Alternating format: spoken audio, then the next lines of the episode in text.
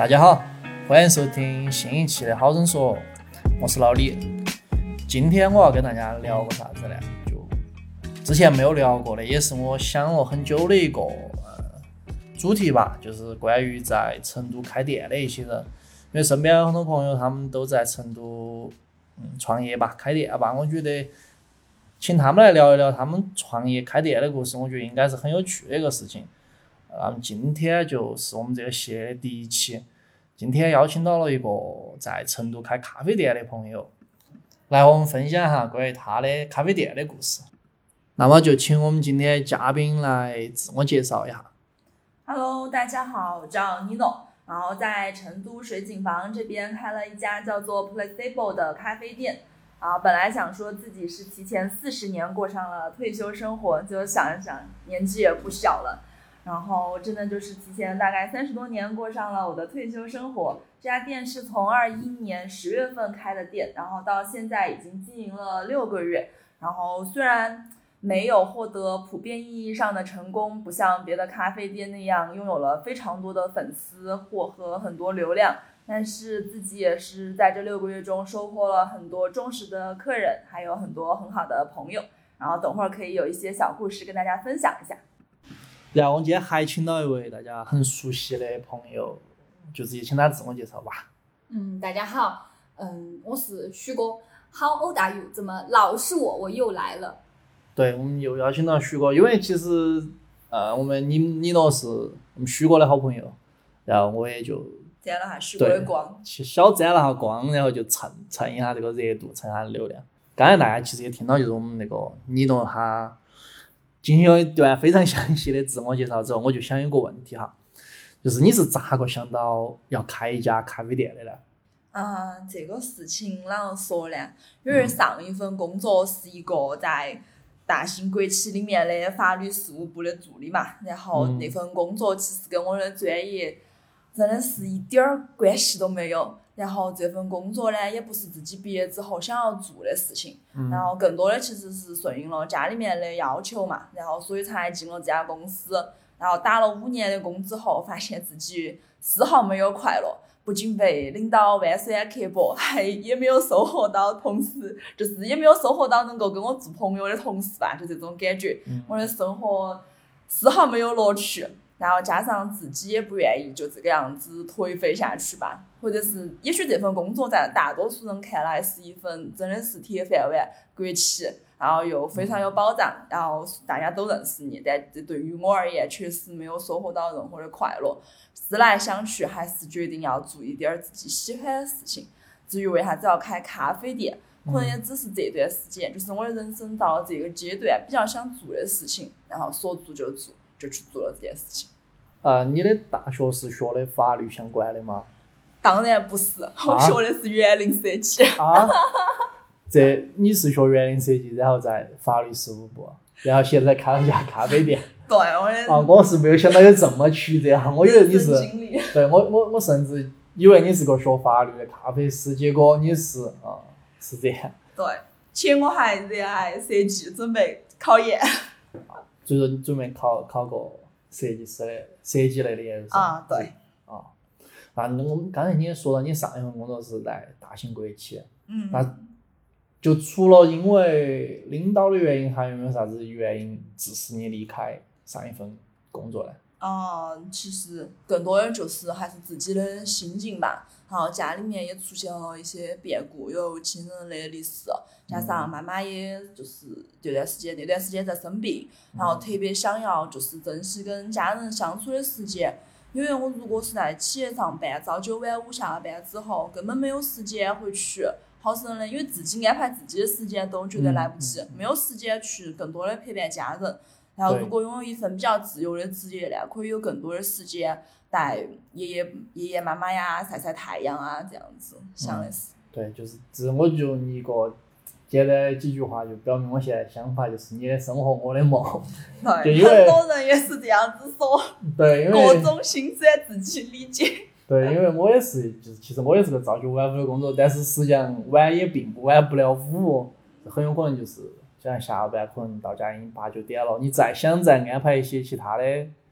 呃事情也不太有时间了，然后周末你就想疯狂的在家里面躺住，那你更没得时间跟家人相处。其实我也就是很很羡慕嘛，就是嗯、呃因为我的工作不能说是很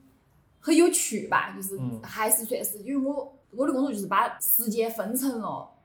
一周一周重复重复的在做重复的事情，把每天分成了一节一节的课，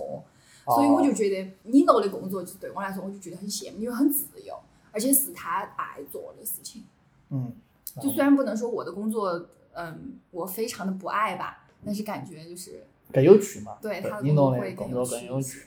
那我们刚才也聊了那么多，嘎，我们不妨还是聊一下这个你诺这家店。就你再讲一下你这家店叫啥子名字呢？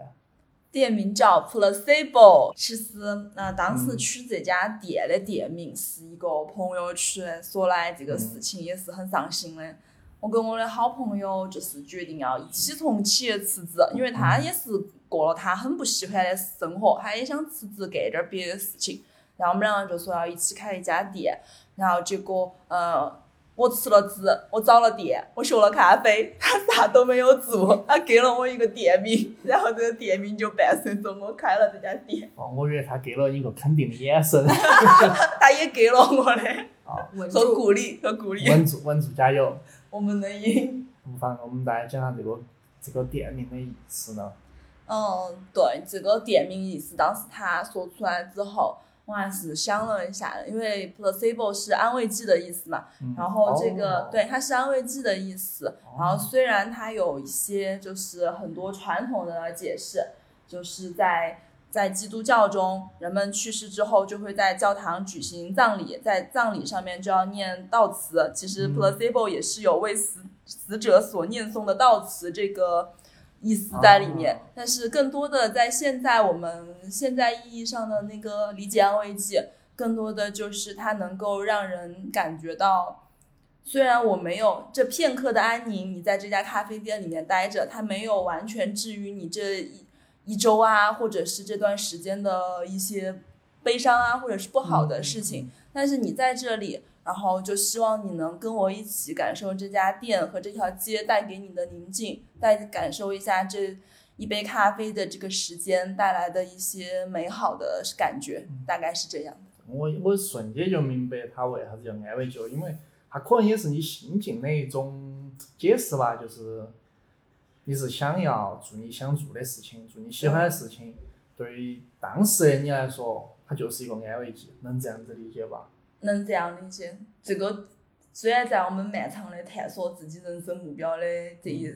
这碌碌无为又漫长的一生中，可能这段时间只是短暂的一个一段时间，这一年、两年、三年，我也不知道这家店我具体能坚持多久。但是做这件事情就是给我的一种安慰，让我在就是原来悲伤的环，就是那种感觉中有一个跳脱。嗯，哇，太棒了！我觉得真的太棒了，讲的。啊，我我瞬间就也能明白，就是你这家店的整个的装修风格，就是可能也是这个跟名字也相关嘛，就是整个风格让人感觉很轻松，进来之后就很想在那儿坐到就不动的那种。要不我们先嗯讲下你这个店的装修有啥子新意吧，或者是有啥子呃你的一些看法？他为啥子要嗯整成这样？嗯，对，最开始其实你来过的客人，或者是以后想要来看感受一下这家店的客人，进来之后就会发现，它是一家非常明亮的一个以白色为主的一个基调。然后原来这家店当时在接手的时候，它其实是木质调的那个颜色，然后就比较的呃很颜色很深，它真的很咖啡店。对，它真的很咖啡店，然后它不会以为它是家文创店，就 是很咖啡店，然后就很有点阴，有点暗，然后坐到里面可能也没有给人一种很愉悦的感受吧。然后所以最开始就把装修的基调定成了白色，包括自己选的椅子啊、桌子啊、桌子那些都是白色，然后。还有就是希望就是这种虽然是个纯白的空间，但是我的朋友们啊，或者是未来有什么客人啊，想要装跟这家店一起成长，一起来装扮这家店，都可以把他们的东西呃放进来。比如说我们的许哥，就在这家店完成了他的我们的壁画创作。对，呃，因为就是我是嗯对这家店也很有感情，因为我前一段时间吧，就是很很 emo，很 emo，非常的 emo。然后嗯，Nino 就跟我说，他说你可以如果平时没事的话，就可以过来找我玩儿啊，或者怎么样。然后嗯。我就来了，来了之后最开始是，呃，一开始过来是帮他画春节的那个放假通知，对，然后那天下午我画，我在那儿待了一个下午嘛，然后我就啥啥子都没有想，出来。不是 啥子都没有想，然后就是就是一下午都在画画，然后我就真的是，就是我觉得这个名字真的，这个店名真的是也是取得很好，就是我真的觉得感觉自己有被治愈，就是在在这个店里面待到，我会觉得很开心。然后你诺也是，就是真的是很 nice，就经常给我说，他说你是不是最近很 emo 啊？你过来找我啊，然后过来画画啊，然后我就呃有事儿没事儿我就会过来，然后呃有事儿没事就吃溜溜梅。然后过来看一看，然后过来呃画画呀什么的。然后我我也是想以后，过来接受我的投喂。对，就是我也是想以后就是嗯会有更多的时间吧，就是嗯跟 Nino 待到一起，然后我们把这个店对，预告一下，我未来会跟许哥有一些合作。许哥画的画可好看了，到时候会成为店里面的一些小的周边产品拿来售卖。哦，对，周打个边其实广告周边我觉得挺棒的。就，嗯，我想问你的话，就是这家店里面你最喜欢的一个家具是啥子？如果是我来话，我觉得我进这个店，我觉得最棒的是那个飘窗，它其实也不算家家具吧，它应该就算个装饰吧。但是我觉得这种飘窗是我想要的，就是包括我在我家里面也设置了个这个，但是没有你这么棒，因为家里面不会对没有。这样的景色。对对对，对，当时是确实这个飘窗是花了钱的，因为上一家店接手的时候，它就是一个纯玻璃，因为嗯。窗户比一整面玻璃要贵得多，然后当时还是想一定要做一个里外通透的一个场景嘛。然嗯后尤其是这家店，它是一条单行道，对面嗯又是就是墙，它没有那个对面没有商铺，所以坐在这家店的时候，你坐在窗边这个位置，你会看见外面真的是非常非常的惬意。对，就包括我们这期录的时候，就有无数的车经过，也可能就是不晓得大家听到的时候会不会听到，有点喧闹。对，有点喧闹。其实我觉得这种挺棒的，就很有生活气。我觉得就是成都目前发展的太快了，它的生活气、烟火气这些消失的也比较多，这也是我不喜欢，嗯，我个人不太喜欢，就是高新或者天府新区那边生活环境的一个主要原因吧。我更愿意待在人来人往、车来人往更有烟火气的地方生活。说到这儿，就是其实刚刚嗯，李哥说的这个，就正是因为这就是小李，小哦，李，小李哥，李哥，李哥，李哥，你喊我承小李让就可以了，就是李哥说到的这一点，就是我选址的更多的大方向吧。当时没有考虑过，就是因为其实我本身是住在南边的，嗯就是来这儿上班开店，其实是很远的一个路程，但是对还是坚持是在城里面选址。当时也看了九眼桥啊那边很多个地方，一是因为房租和铺面确实不合适，二是因为那些店有很多很多的，就是商业咖啡馆那种感觉，它不是小众的精品咖啡馆的选址，我觉得应该有的一个环境。所以更多的还是走着走着，正好经过了这条水晶坊这条街，然后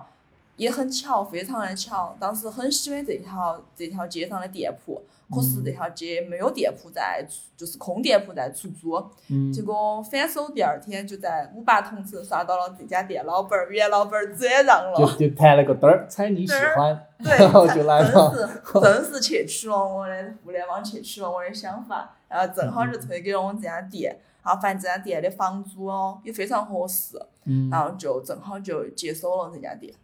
嗯，就是这家，你选择这儿之后，你有没有考虑过旁边啊？可能这条街有很多同样的这种精品咖啡店，跟你的这个定位有没有啥冲突啊？会不会考虑这方面原因呢？嗯，其实当时就是说，就是选定了这家店之后嘛，因为呃，确实这也是初入社会的一个非常的就是很小白的一个行为。其实你在跟成都老牌咖啡店，这尤其是前面有几家嗯非常非常久的老牌咖啡店，拥有非常多的粉丝。虽然当时想的是哇，这条街上一定有很多喜欢喝咖啡的人，所以就是有一个社区。当时想的是有一个很好的氛围，但是你确实也要想到一点，就是一家新的咖啡店怎么跟那些老牌咖啡店竞争。于是我的选择是摆烂，就无所谓，就无所谓了。啊，就是有有喜欢他们的人，也会有喜欢我的人，有喜欢黑色风格的人，有喜欢木质风格的人，也有喜欢纯白风格的人。只要你跟他们是不一样的，嗯那么你就是有一定会有受众的。我当时是这么想的。对，然后也现在经营状况也能证明你的想法是正确的，就是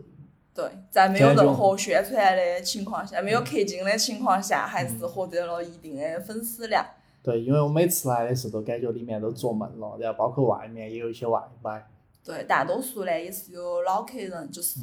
嗯，有客老客人觉得这儿挺不错的，嗯，要么是觉得喝的不错，要么是觉得环境不错，或者是觉得跟我聊天很开心，他们就会选择下一个周末再过来找我这个样子。对，因为呃，从我个人观点来看哈，就是对于这种精品咖啡嘛，其实我更愿意称之为社区咖啡，嗯，就是，它能辐射到一个社区，就是这个社区是广义意义上的，它不一定真的有住户，它可能周边有一些商业，可能有一些呃哦，工对，作这方这，我称这些叫商业咖啡，呃，社区咖啡。就是我，但是有一点就是，我认为这个地方肯定首先是通勤要方便的，但是这个地方一个单行道，然后还有这么多咖啡店，而且每家咖啡店生意都还很棒，我是确实没有想到的。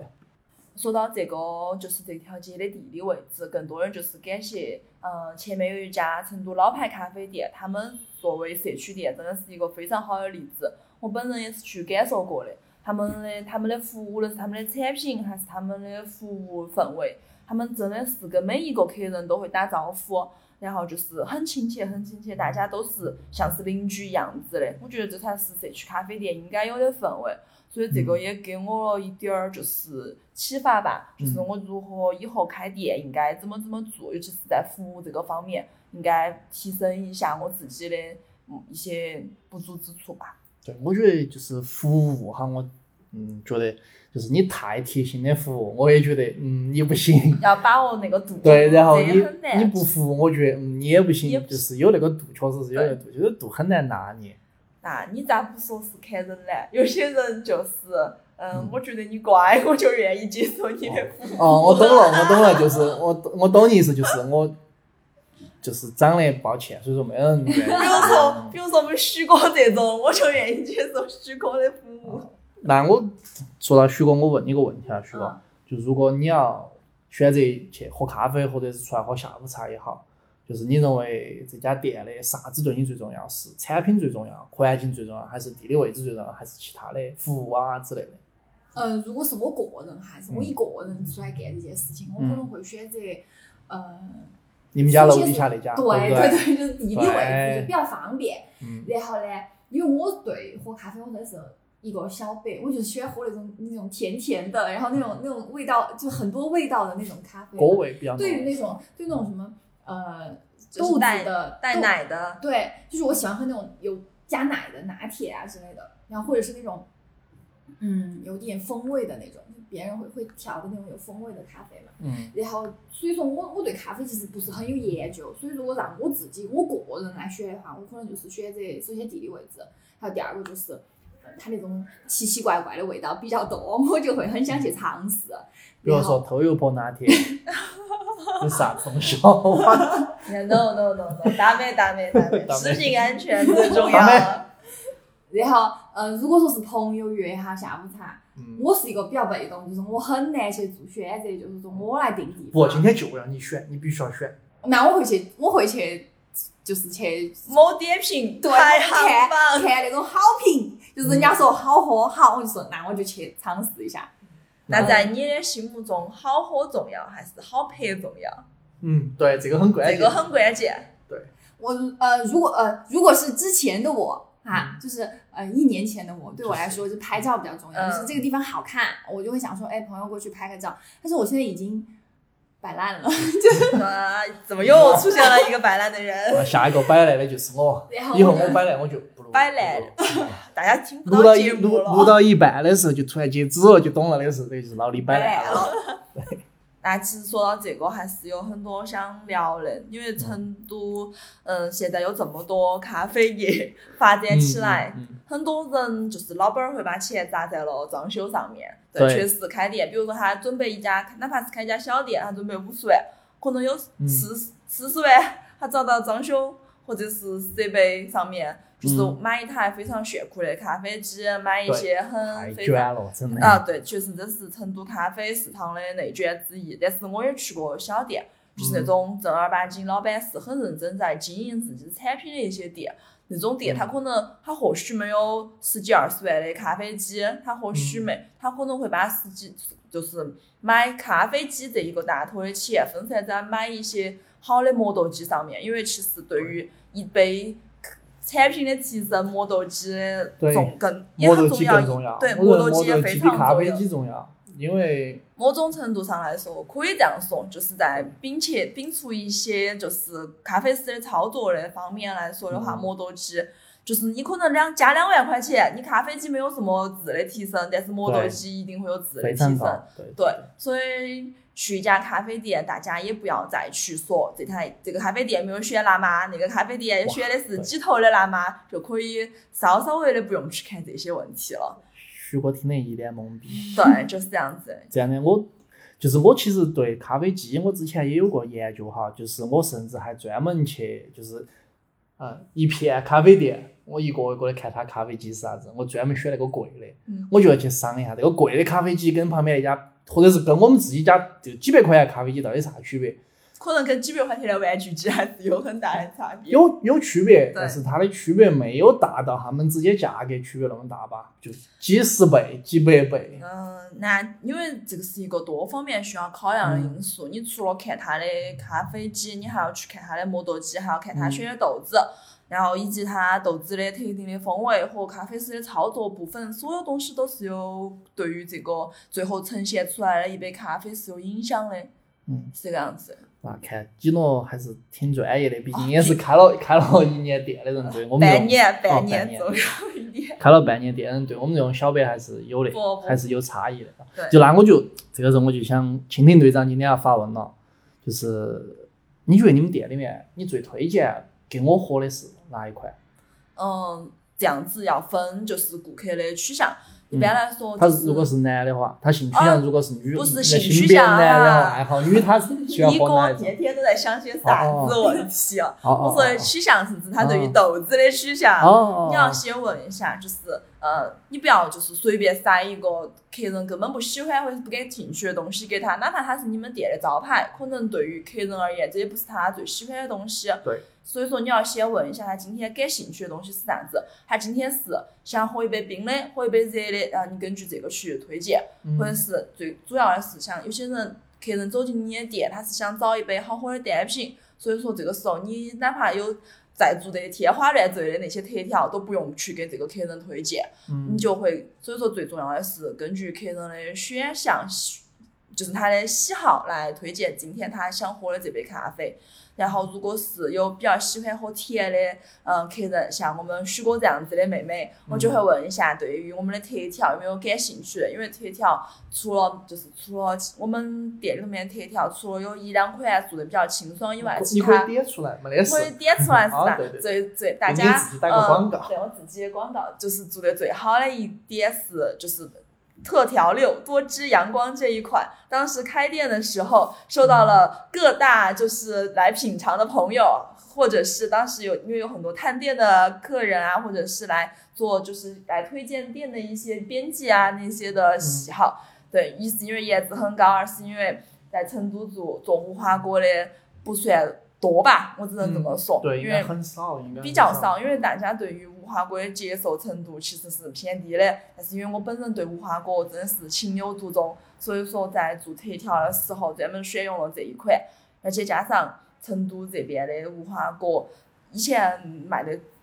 卖的还是算真的很贵，我还是非常良心的，用的都是盒马的无花果，甚至就是在做无花果果酱的时候，也是做得非常的用心吧，只能这样说。所以说这是一杯啥子样的咖啡？它是一杯，其实当时想的时候是根据香水的成分和味道，然后来去做的这一杯特调。因为当那杯就是无花果，以无花果为基调，然后希望它多一些的呃香甜，但这个香甜不是来自于牛奶，当时没有想到要去做牛奶，然后所以用的是椰奶。椰奶的香甜，它带有给人一种非常 juicy 的感觉，它又有椰奶的香甜，然后又有一些无花果的清香，因为无花果的甜度很低，所以就用椰奶来搭配它的一个平衡，然后上面再撒上椰糖，然后来增加它的口感和香气，这个样子。然后对，啊，真的很好喝。来自许哥的认可。就是我对这个这个这个咖啡好的喜爱到了，就是我喝完之后我就去找。找李诺要了那个他的无花果酱的这个配，不就是制作方式，然后我想在家里面复制，但是因为自己过懒，买了无花果之后，最后直接把它就烂掉了嘛，直接把它吃了，并没有把它做成果酱。对，大家如果有喜欢，可以来店里面品尝，因为现在是成都。国内的无花果下市了，我都是买的进口无花果，我又割肉了。这个这个时候我替就是我们就是仅有的那么一部分听众问一下哈，你咯，就是如果他们来，然后说说听了好生说来的打折吗？只要你说你是李哥的朋友，打骨折。哦，哇 哇，太给面子，太给面子了，太给面子了，哦，太棒了，大家一定要来。那还除了这一款，还有没有嗯？特别精心调制的，有，但是那一款已经下市了。啊？为啥子？因为当当时没有预想到大家对于就是青梅这的喜好，只演了两罐青梅，然后那两罐青梅已经没有了，所以说那一款产品只有等到明年再来了。不过它是啥子哦？它演的青梅露，它是以青梅露做底来做的那一款特调，对，就是都是一共。一种就是有点像那种县城美食那种感觉嘛？呃，不是，大多数县城美食，好说嘛？县城美食是，嗯，你可你想说就浓缩果汁哈。啊，这个这个这个，我觉得大家如果你不用说的话，大家应该都懂，好吧？滴滴滴滴，对，就很正常。就那你继续讲你刚才。对，因为它是青梅露嘛，青梅露梅子腌，不无论是泡酒还是做糖渍，都是需要时间的。然后大概需要四个月左右的时间才会化糖，然后那个梅子是去年大概三四月份的样子，五月份腌的，然后到开店的时候十月份才刚好拿出来使用，所以说其实是需要时间的沉淀的。然后这一款已经卖完啦。那徐哥喝过没有？徐哥喝过，徐哥我喝他的这套我基本上都喝过哈，但是。我已经不太记得了，因为我当时就是我最喜欢最喜欢的就是那个无花果酱，我我简直难以忘怀。对，然后青梅这一款可能过，因为当时同时腌了青梅露，也腌了青梅酒，可能如果对于酒比较感兴趣的朋友，可以来店里面尝一尝。这个也很好喝，真的很好喝。对，加手冲咖啡也非常的好喝，会做另外一款含酒精的特调。哦，那那对于我这种。嗯，平时比较喜欢喝重烘及、深烘的这种人，你会推荐我喝哪一种？嗯，如果喜欢喝中深烘的话，就是看你平时如果喜欢喝美式这个样子的，我就会推荐你喝店里面。其实主打的拼配豆我也很还良心开店，真是良心开店。就是更多的这家店对于我的意义不在于赚多少钱，更多的在于一种跟朋友分享，跟喜欢咖啡的人分享，就是。有可能他今天告诉我他想喝的是菜单上没有的东西，但是我能为他做的话，我都会为他做出来，就是符合他今天想要喝的喜好，就这样子。那那你都这样说了，我会推荐你喝拼配的美式，它也非常不错。但是我想问个问题哈，就是我这儿，因为我平时只喝冰美式，所以说对于一些风味我不是很喝得出来。在咖啡豆，它那个，如我在网上购买一些咖啡豆，它里面会有一些风味。对，它真的有这些风味吗？真的喝得出来吗？嗯，就是如果因为现在就是咖啡豆，它的处理方式就是随着就是嗯技术的进步，它会有除了排除那些香精豆哈，就是真的是它做了特殊处理法的一些豆子，比如说二氧化碳浸渍法呀，或者是一些特殊的厌氧发各种厌氧发酵，然后或者是各种现在还甚至有那种很多过桶处理的豆子，酵素水洗的豆子，这种样子的豆子，它就会喝到一些非常特定的风味。比如说有一支白桃乌龙，你就能喝哦到非常明显的白桃乌龙的香味。对，然后或者是有一支叫做雪梨的豆子，雪莉我之前对，这也说过支这个非常的有名，这支豆子，太棒了。对，这只豆子拿来做奶咖，我觉得是非常好喝的，真的是香草冰淇淋的味道。对，我觉得蛋喝也很好喝。然后还有一个，还有一个是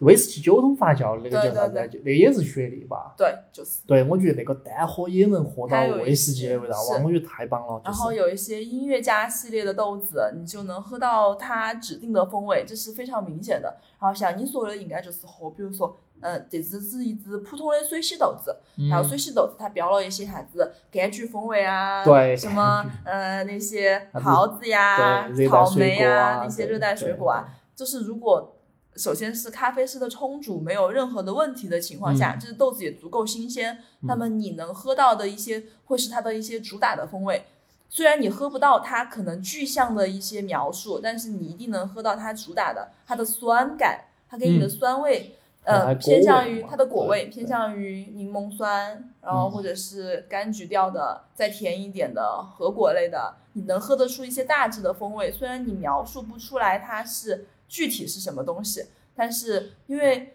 这是感官培训是一个非常漫长的过程，嗯对于我而言，我也只是现在也是在一个学习的阶段，我能保证它的干净度和一些就是平衡感，这只豆子我给出来了。然后在具体的描述上面，我也还是在一个学习的阶段，终身学习，努力学习。下次我一定来喝下你这儿的手冲，因为我觉得手冲它更能体现风味嘛。那我问再问个问题哈，嗯，就是你有没有考虑做过，比如说季节限定啊，或者是说呃这些，嗯，咋个说呢我？懂你的意思啊，秋天卖南瓜酱，然后春天卖樱花酱，是这种感觉吗？对，因为外面很多这种所谓的精品咖啡都会出这种。啊，懒嘛，哦，没有想到吧？对，做完，这个你就又躺平了，对吧？躺平了也也有可能是他们太卷了，对吧？不是他们太卷了，我觉得这是应该有的市场的态度。消费者需要有不同的选择，你要有不同的产品去刺激他们消费，这是个很正常的事情。但是就是我有想过，我其实都做了，最后做的草莓酱分享给了朋友，做的嗯啥子荔枝酱，当时秋天想做一款荔枝风味的那个，结果最后也是自己喝完了。然后也没有拿出来。也没有拿出来，或者是有也有，就是跟我很熟的客人，他说他今天想喝一杯甜一点的，我就会说我做了栗子酱，然后想不想试一试，然后他们就说好，然后就会拿出来跟很熟的客人朋友分享这个样子。我们聊也聊你产品，也聊了这些，我们要不聊一聊你在这么久开店过程中遇到了一些有趣的客人，或者是有趣的故事吧？哦，对，有趣的客人很多，真的还是很感谢开店的这个过程，就是得到了非常多朋友的帮助。比如说我们许哥这样子的朋友，我们许哥真的非常的，在家店还没开的时候，许哥就会问有没有什么能帮他帮到的事情啊，然后会帮过来打扫一下卫生啊，做很多事情。然后还有就是在这开这家店的时候，没有想到哈，居然能够认识，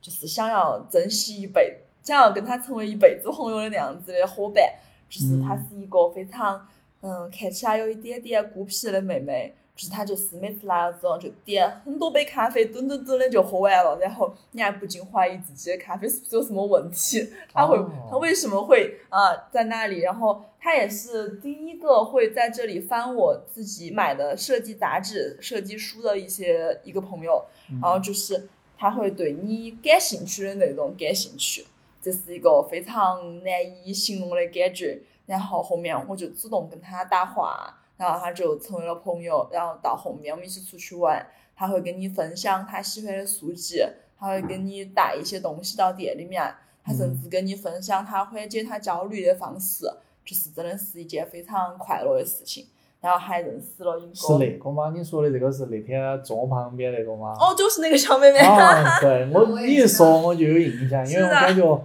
嗯，他也在那儿不开腔不出气的，然后，对，但他就是在等我跟他聊天啊。对 对对，然后还很文静的那种，对有点有点内向，然后，但然后其实他的内心世界非常丰富，他看非常多的书。对，我觉得应他应该是个很有趣的人，但是他不晓得该咋表达。对，对吧他对他而言，他的感觉就是世界上大多数人都是跟他不一样的，他跟他们嗯待在一起，他会觉得很紧张，这种感觉。对，我有大概有对，一下有机会我要跟他聊聊，我觉得他应该是个很有趣的。他非常有趣。对，一对如果有机会，我们要不请他一起来聊聊一下，就是他可能会啊，我不知道怎么开口。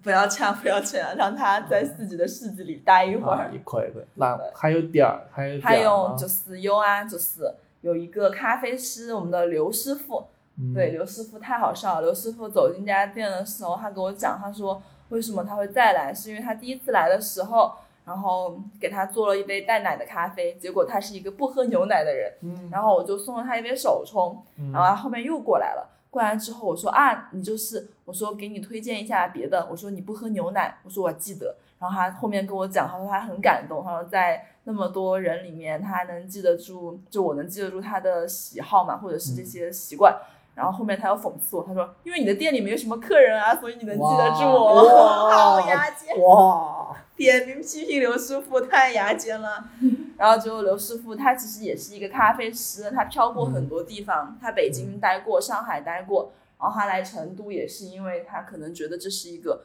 这充分说明了咖啡师很有很多经很多年工作经验的咖啡师对于成都咖啡市场的看好，他会选择票来这个地方，在这个地方寻求一些发展的机会。然后刘师傅也在店里面，然后也是陪我一起画画，没有客人的时候一起聊天，甚至我妈妈住院的时候，他还帮我打了几天工，看了几天店。哇，真棒！对，刘师傅很棒。你有你有你有付他工钱吗？我有付他工钱哈，我也没有哦白嫖到这种程度。你又白嫖我们徐哥，好吧？许哥许哥多年情谊。白嫖的就白嫖了。我我只我我是每次的工资就是咖啡和有时候喝到许喝到许哥兴奋的第二天都睡不着。一下午都在喝。会这样吗？对，因为看到杯子空了，我就会问还喝点什么吗？对，我就我很好奇哈，就是我这儿打岔问一句，我对于我自己来说，我会控制我自己一天只喝一杯。比如我早上起来喝了那杯之后，我下午再有人喊我喝，再有人请我喝，给我送到面前，我都不会喝那杯。就是我想，怪不得刚刚问你喝不喝，你说我够了。对我就会想问，就是一个正常人，他连续喝两杯，或者是一早一晚各喝一杯，他会真的身体会受不了，还是会睡不着吗不？会，我亲他是身说明哈，我喝了四杯，有一天下午。该睡睡，该该该吃吃，该喝喝，对吧？对我也不只是没有晚上没有那么好，就是没有那么好入睡，但是不会说有啥子不舒服啊。对，这为是一个为啥子耐受程度。对，为啥子我要这样说哈？就是之前我没有这种感受，以前我喝红牛也好，喝啥子也好，就是带咖啡饮料，我喝了我可以马上睡。但直到有一次晚上我喝了一杯那个奶茶，就是才开的，不晓得你听说过没有？就是霸王茶姬，就是我六点过喝了一杯，然后喝了之后，哇，我两点钟都没睡着。它是有一个承受，就是对于咖啡因是有一个耐受度的，你不要超过你自己本身的量。就是我，比如说我在店里面，除了每天早上会调沫，调沫的话会喝一些，会喝几杯。喝完之后，可能到了下午，我会想喝自己冲一杯单品，然后之后我可能就会考虑，就不要再喝完一杯完整的咖啡了，因为受不了。但是有一天关了店，我去旁边看喝了一下同行的店，嗯，七点过喝了之后，那天晚上兴奋到了两点，所以咖啡师也是会睡不着觉的，是这样子的。对，然后最后还想说一下另外一位比较有趣的客人，我们的盖师傅。嗯盖师傅也是一个心有心怀梦想的年轻人。盖师傅来这家店的时候，他其实正好是在冬天，我们店才没有开很久。然后盖师傅其实是为了薅羊毛来的，薅八块八的拼盘美食过来的。然后，然后结果盖师傅来了之后，我看哇，妹妹穿的这么少，是不是有点冷？我就问他，我说爸爸，你把窗户关了，我说你睡一会儿。然后他说不用，我说那我拿一个外套给你吧，用不用？他说没关系的，他说他可以，然后他就睡着了。对，因为他在旁边的一家餐厅打工嘛，中途下午是休息时间，他还要上夜班。非常辛苦旁边咖啡店没找到位置。不不不不不，他是为了薅羊毛过来的，对，哦起因是薅羊毛，对嗯，然后然后后面他就觉得可能这家店，呃，也给了他一点温馨的体体会吧，或者是他还有一张拼团的羊毛卷没有用完，他又来了第二次。然后他来了第二次之后，他就他也是一个非常就是阳光的人嘛，很喜欢跟人聊天，然后就顺势就跟我聊上了。聊上之后一来二去，发现真是相见恨晚。他也是一个要开店的人，然后他也是一个准备他想开的是一家小食堂那样子的中餐店，然后所以说，然后他正好就在旁边的餐厅学习，然后也问了一些我的经历，后面我们就渐渐的成为了朋友，然后就会一起出去玩。他甚至非常自觉，他来我的店里面，他会帮我洗被子。他丝毫没有作为客人的自觉，他会来这个地方问别人你要喝什么，然后我帮他说我不是咖啡师哦，我叫老板帮你做。然后他说你要坐哪里，我帮你拿个椅子，你坐这里好不好？然后太热情了，我们干师傅热情死活，简直太热情了。对，所以说这就是你觉得很有趣的三个客人，对吧？对。然后还有当然有别的客人了，但是就是。我们可以下次来聊。时长原因，我们下次分享，甚至可以邀请一下，就是比较活泼开朗的客人来电台，来李哥的电台跟大家。对，就盖师傅，盖师傅也可以先打个提前打个广告，为了要干啥？对，盖师傅很有趣。然后，哎，我很好奇哈，就是对于我们这种普通人来说嘛，就平时就朝九晚五，大家就哎到点上班就行了。那对于就是开自己开店，自己给自己打工人。你是咋个给自己安排就是作息的工作作息的？嗯，是这个样子，就是首先你要定一个你的开店时间嘛，所以你的开店时间你必须在你的开店时间前一个小时到店，因为你要开店，因为我。养了很多花，所以我要搬花，这就是一个漫长的过程。你要先晚上先收回来，白天再搬出去。对，因为呃，其实你可以放在外面，但是因为冬天的时候我的花会冻死，所以我把它搬进来。然后夏天你又怕它干死，你又要把它搬进来。然后这是这就是一个漫长的过程。完了之后，你要先打扫卫生。咖啡机的预热其实也需要十几分钟到二十分钟的时间，所以这就是一个很已经是一个漫长的过程了。你打扫完所有的卫生，清洁完所有的东西之后，然后你就要开始调试你今天的磨豆机，因为因为每天的磨豆机的状态、湿度状态、空气啊，或者是豆子的状态不一样，你每天都会调试它一下。然后你调试的话，你就会。做大概几次调试之后，你就去喝那个浓缩，它到了一个比较对让你满意的一个程度之后，你就开始做呃美式，做奶咖，然后你来做一下这个今天的配比，然后到了一个比较满意的程度，这又过去了十多十分钟左右，然后你又开始就开始营业了，大概就是这个样子。然后就是下午就正常到。就正常的营业，然后可能也会有很多人就是想问吧，就是嗯。如果你的店里没有客人，你会不会觉得很心慌，在干什么？对对对，因为每天其实你就是要赚到，首先你要赚到你的房租、水电气、你的材料钱，这是你必须赚到的一个钱。对，你要保证你不亏，你的生你的工作才会有乐趣，这这是真的。就是最开始你可能会很焦虑吧？为什么外卖单子没有来？为什么客人没有来？为什么你今天好像又只是在这里？不晓得在干啥子，摸鱼又摸了一天，对，焦虑就焦虑，对，这其实是正常的，就是从大家一定要接受这个焦虑，就是要开店或者是开店了，开了店的小伙伴接受这个焦虑，因为这是一个必不可少的过程，总会有天气不好，总会有今天没有客人来的时候，你一定要找到自己的做什么，你可以给自己安排一些下一步工作，就是没有客人的时候。我可能一是我本身就有就是读书的打算，所以我会就是一直学习；二是我会开始，嗯，你一定要有点子，你不停的要有点子。你今天没有客人，会不会是因为他们不喜欢你这一季度的产品？会不会是他们觉得你的豆子选的不好？那么你就要开始学习，你有没有新的豆子去一些网站上面，或者是就是。呃，你要去看一些烘焙商的网站，他们有没有更新新的豆子，新产季有哪些东西？然后你也可以去了解一下周边的同行，他们做了什么新产品，然后他们的新产品为什么会吸引客人？他们是好看还是好喝？这种东西都要自己心里有数。所以你就要开始想你自己能做什么东西，你肯定不能去抄，这是最重要的事情。我觉得无论是做产品、做设计还是做什么都好，要是你自己的东西。你必须是你原创的东西，你的客人才会觉得那是他给了钱他不会亏的事情，这是真的。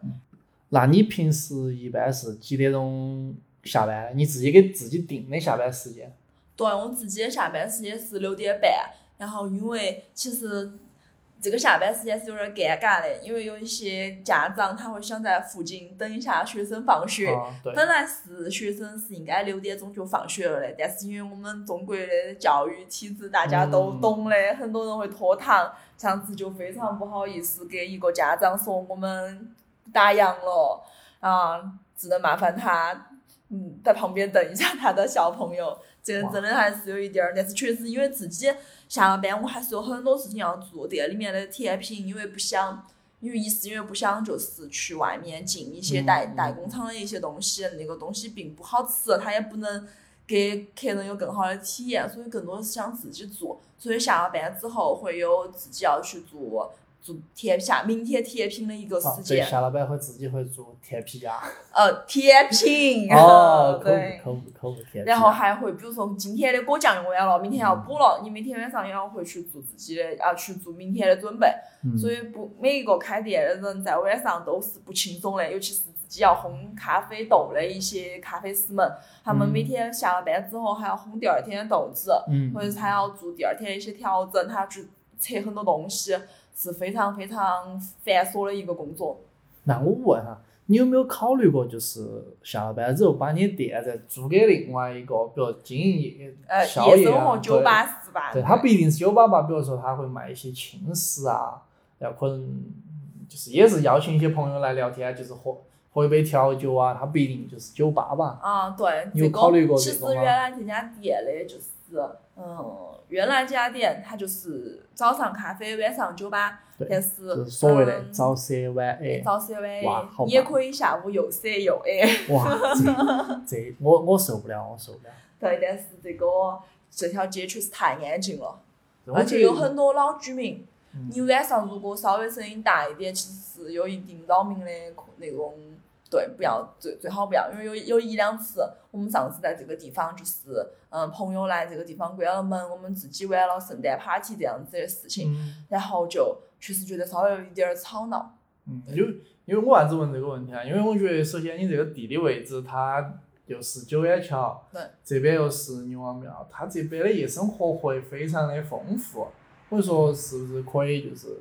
不，你在不用的时候，你可以把它租出去，租给一些合理用你的时间吧。哇！但是你要这样想，这个店里面全是易碎品，我很担心有人哦会就是，而且就是你万一人家破坏了你这儿的布置或者怎么样，嗯，并不好。对对，就是你还是亲力亲为去弄的，你还是舍不得，对？对，是是是。就我们今天也聊了这么多关于这家店的一些故事，嘎。就是我了解到你喏还这家店未来有一些打算。嗯，对，这家店其实，嗯，因为很就像昨天有一个过来跟我做那种营销推销的一个嗯工作人员，也很好奇为啥子我没有在朋友圈、没有在微博、没有在小红书任何社交平台上，就是去宣传这家店。一是因为我就是嗯，一是因为太懒了，二是因为其实我有想过要开始做这件事情，但是我觉得我并没有把自己做得很好。我觉得我我要需要展示的东西，别人看见的东西，一定是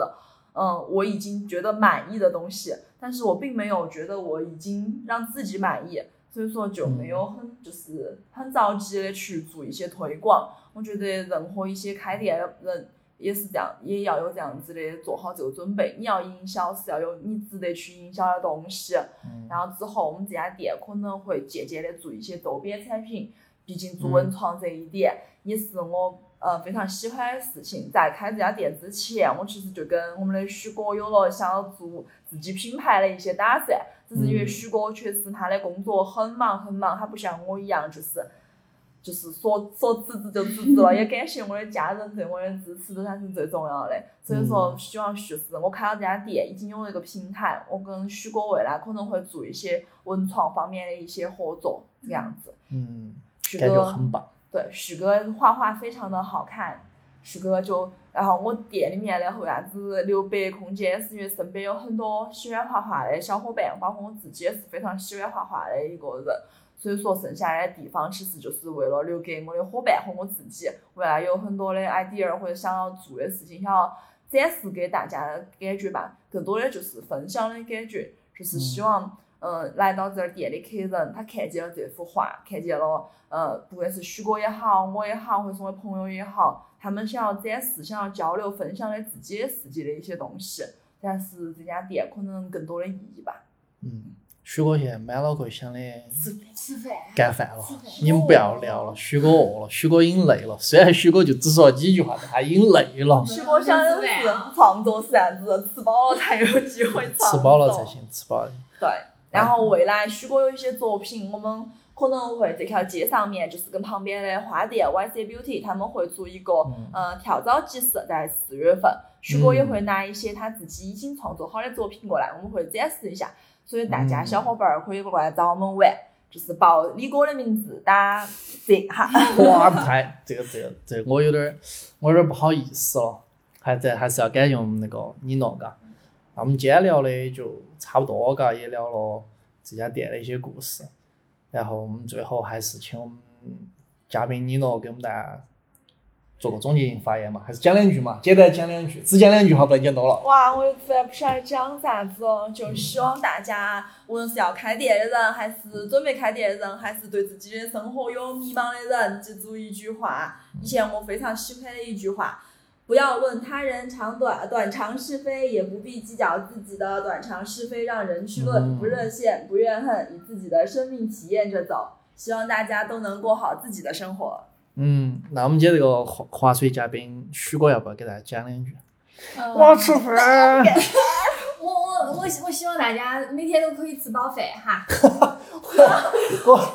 我爱许哥，我爱许哥。我以为你会说希望大家每天都来，然后你跟我说你要哦，当然每天都希望大家就是过来支持你弄哈，然后对，我们再说下这家店在哪里。嗯，这家店噻，在金泉街四十八号负十九号。OK，那我们今天节目就到这里，到这里拜拜拜拜拜拜。